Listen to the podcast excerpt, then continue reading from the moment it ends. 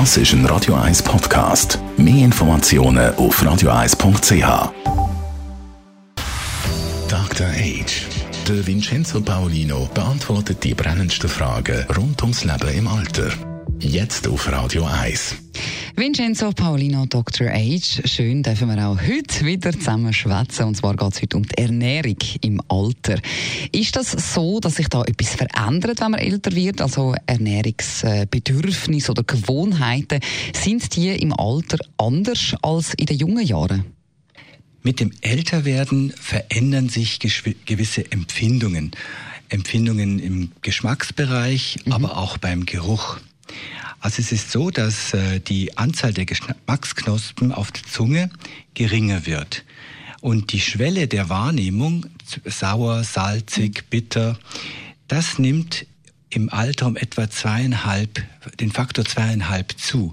Das heißt, der Eindruck, der auf der Zunge oder im Gaumen entsteht oder eingebracht werden muss, mhm. der muss zweieinhalb mal so groß sein wie bei einem jungen Menschen wir schmecken einfach etwas anders, mhm. wenn wir älter werden. Und haben ältere Leute dann durch das auch weniger Appetit? Ja, das ist wahr. Wir haben nachher auch weniger Appetit und auch weniger Durst. Ah. Und das hängt zusammen mit bestimmten Faktoren, enzymatischen Faktoren im, im Magen auch, die dann wiederum Rückkopplung geben ins Gehirn. Wann ist man satt? Aber es hat auch zu tun mit dem Geruchs, mit der Geruchsveränderung.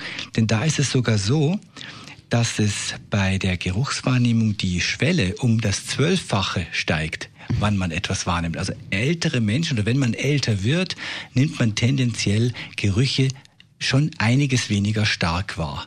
Und das hat dann wieder Auswirkungen, ob einen etwas glustet oder weniger glustet und dann auch, ob man genug isst. Und die Frage der Fehl- oder Mangelernährung, die kann sich dann auch stellen. Okay, aber das ist ja schon nicht so gut, wenn man eben das Hunger oder vor allem das Durstgefühl nicht mehr so hat.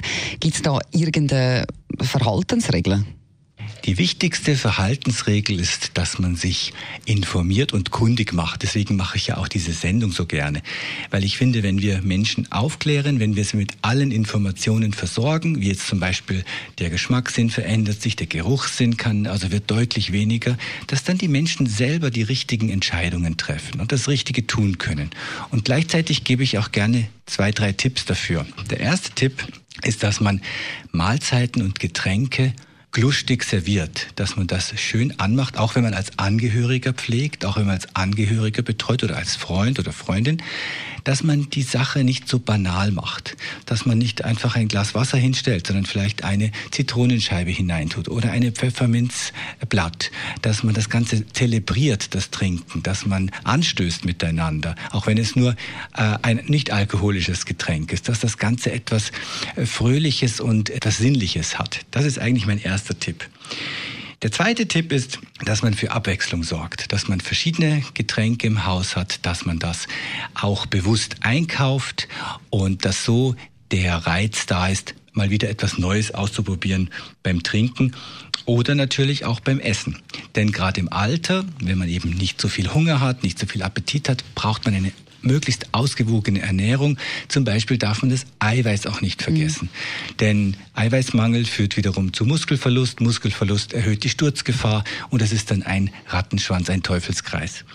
Deswegen Abwechslung, lustig anmachen. Und vielleicht ein letzter Tipp mhm. für das Trinken.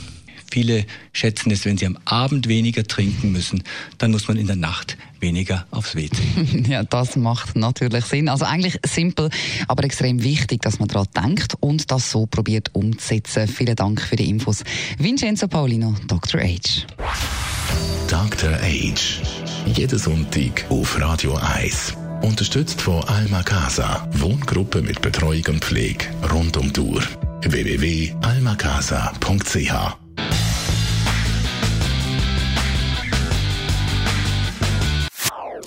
Das ist ein Radio 1 Podcast. Mehr Informationen auf radio1.ch.